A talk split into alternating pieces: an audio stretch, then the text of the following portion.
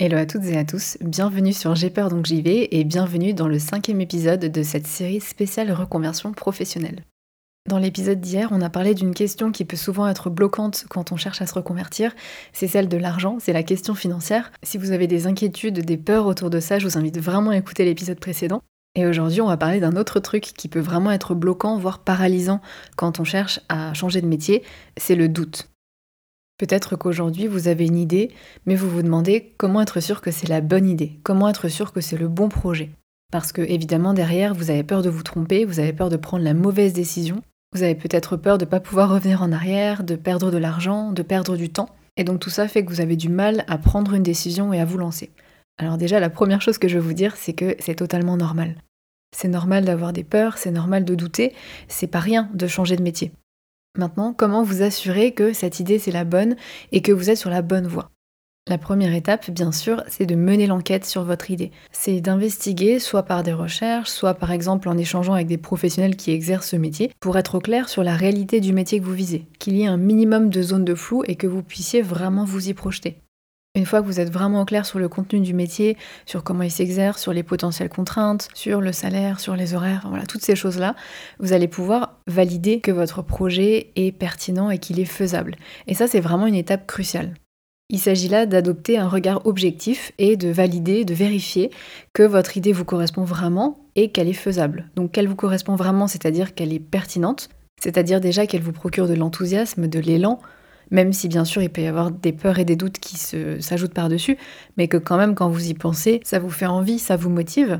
Ensuite, bien sûr que ce projet répond à vos besoins, qu'il est en accord avec vos valeurs, qu'il est en lien avec ce qui vous motive, avec vos envies. C'est là où faire un vrai travail d'introspection, c'est hyper important. Et pour ça, je vous renvoie au deuxième épisode de cette série.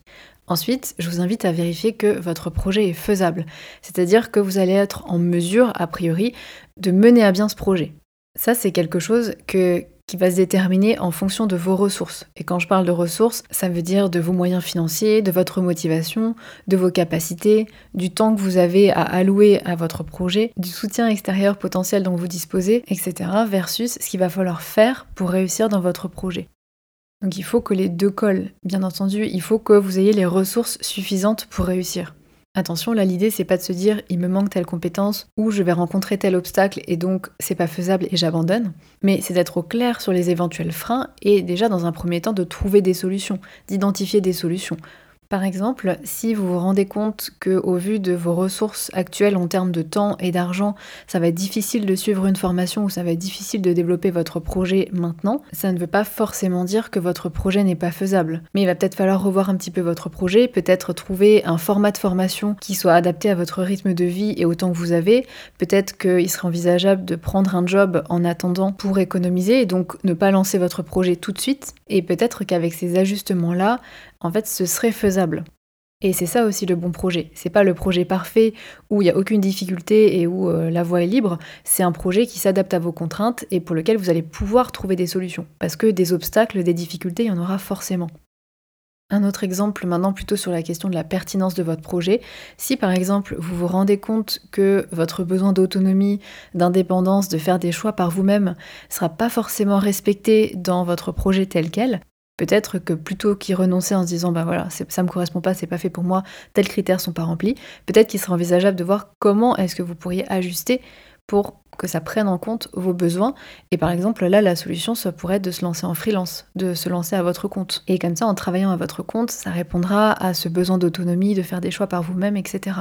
Donc je répète, c'est pas parce que à première vue il y a des choses qui coincent dans votre projet que c'est pas le bon projet pour vous. Il va peut-être falloir faire des ajustements, trouver des solutions. Si par contre il n'y a aucune solution, qu'il n'y a aucune stratégie que vous puissiez mettre en place pour résoudre les problèmes de pertinence et de faisabilité, alors effectivement c'est peut-être que c'est pas le bon projet pour vous. Et dans ce cas, il est peut-être temps de renoncer à cette piste-là et d'aller creuser une autre piste. Je sais qu'on peut avoir l'impression que c'est du temps perdu, qu'on a passé du temps à explorer une piste qui finalement ne s'avère pas prometteuse et qu'on abandonne, mais en réalité c'est pas du temps perdu parce que c'était une piste qui vous intéressait, donc ça aurait été dommage de ne pas l'explorer, que sans doute vous avez appris plein de choses, peut-être rencontré des personnes sur le chemin et que mieux vaut en vrai perdre du temps maintenant que vous lancer euh, bien en tête dans un projet, voire même dans une formation et vous rendre compte une fois que vous êtes dedans que ça vous convient pas. Donc c'est pour ça vraiment que faire un travail d'enquête euh, approfondi sur votre piste, sur le métier que vous envisagez, c'est super important ça va vous permettre ensuite de venir valider votre idée, de venir vérifier qu'elle est vraiment pertinente, qu'elle est vraiment réaliste. Et dans le programme OSE, il y a un module spécifique pour ça, pour vous aider à faire le point objectivement sur votre idée, parce que souvent à ce stade-là, on a plein de peurs, on a plein de doutes. Donc le but, c'est de revenir à quelque chose d'objectif, de factuel.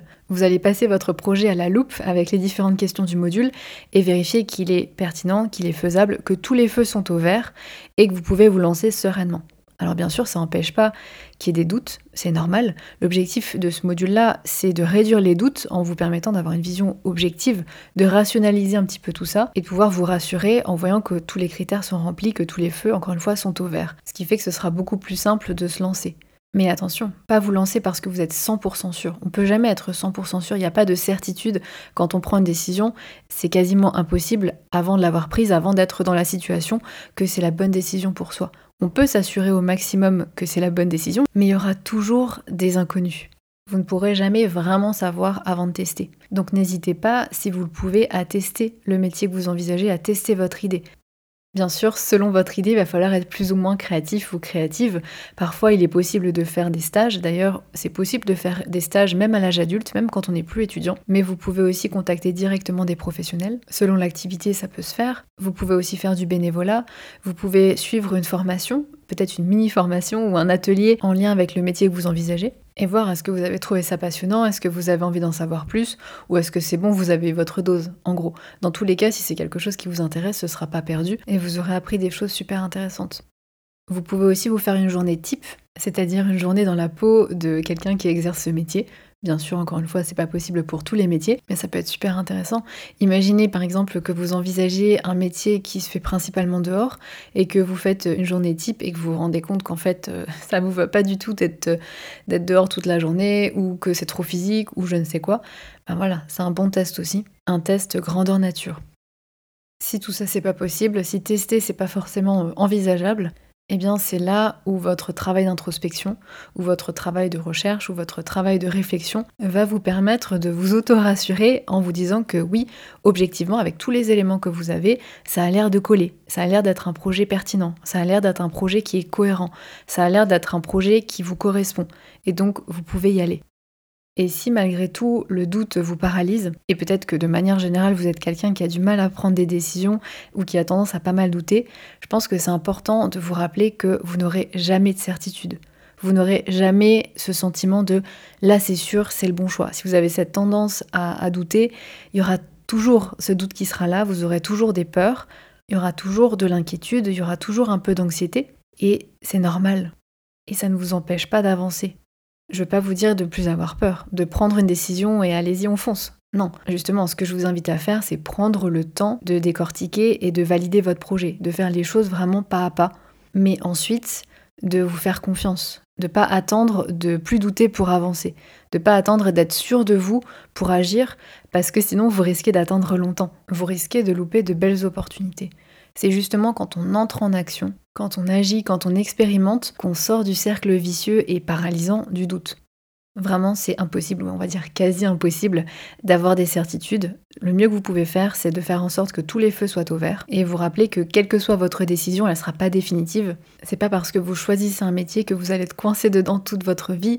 C'est pas parce que vous démissionnez que vous ne retrouverez plus jamais de travail c'est pas définitif. Et d'ailleurs, il y a beaucoup de personnes qui se reconvertissent, qui se lancent dans un projet et puis qui ajustent, qui pivotent parfois aussi pour se créer un projet qui leur correspond encore plus et qu'ils ou elles n'auraient pas pu imaginer avant de se lancer parce qu'il leur manquait des, choses, des éléments, parce qu'il y avait des choses qu'elles pouvaient pas savoir, même des choses sur elles. Et c'est ok de faire évoluer votre projet.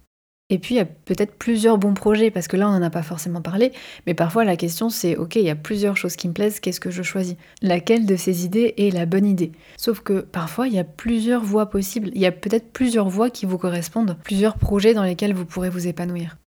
C'est important de se rappeler ça, parce qu'il y a un peu un mythe autour du fait qu'il faut trouver sa vocation, qu'il y a une voie qui est faite pour nous, et du coup, ça met la pression, parce que c'est un peu comme s'il y avait une seule bonne réponse, alors que pas forcément. Il y a peut-être plusieurs voies qui sont la bonne voie. Enfin, je voudrais terminer en vous rappelant qu'il n'y a pas de bonne ou de mauvaise décision. Il n'y a pas de bon ou de mauvais choix. C'est pas tout noir ou tout blanc. Il y a plein de nuances de gris entre les deux et surtout, il n'y a pas d'idée parfaite. Voilà pour cet épisode. Je vous remercie de votre écoute. Si vous voulez être guidé pas à pas dans votre reconversion, si vous voulez avoir une méthode complète pour trouver votre voie et passer à l'action, je vous invite à jeter un coup d'œil au programme Oser, dans lequel d'ailleurs il y a un module complet pour vous aider à valider votre projet et des outils pour vous aider à faire un choix si vous hésitez entre plusieurs idées. Je vous mets le lien de la page avec toutes les infos sur le programme en description de cet épisode et je vous retrouve demain pour le dernier épisode de cette série spéciale reconversion où on va parler de l'entourage. Quand et comment parler de votre projet de reconversion, comment faire face aux réactions négatives, c'est tout le programme de l'épisode de demain. En attendant, je vous souhaite une bonne journée et je vous dis à très vite.